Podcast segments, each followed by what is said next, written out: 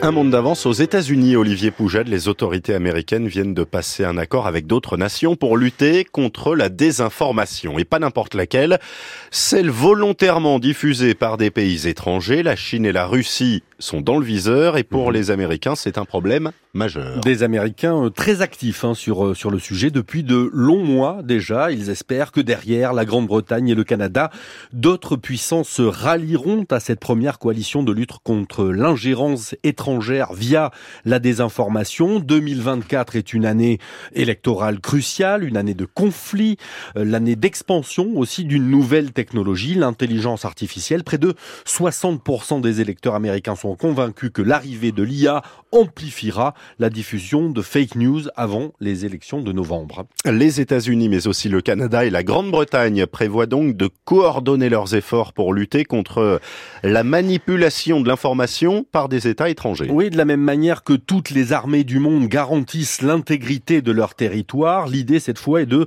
permettre à tous les pays de défendre l'intégrité de leur espace informationnel.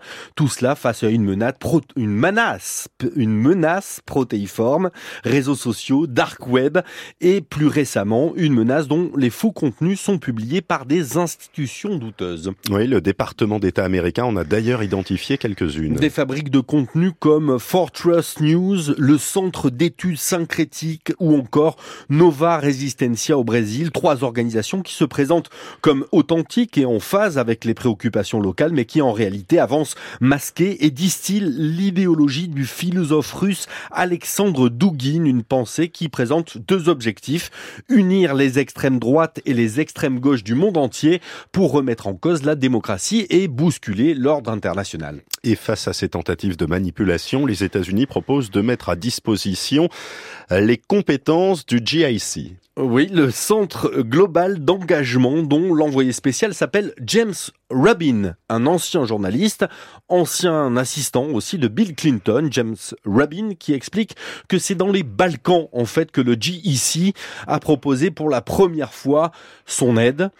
Euh, Macédoine du Nord, Bulgarie, Slovaquie, trois pays très exposés à la désinformation. Ce que nous avons fait, c'est leur transmettre des outils pour analyser cet empoisonnement de leur espace informationnel. Une meilleure approche des médias gratuits, de la vérification de l'info, une architecture pour mieux résister. Que la Chine, la Russie exposent leur point de vue n'est pas un problème. Ce qui est un problème, c'est lorsque c'est fait de manière détournée, par une main invisible. Tous les pays peuvent s'exprimer, mais de façon transparente.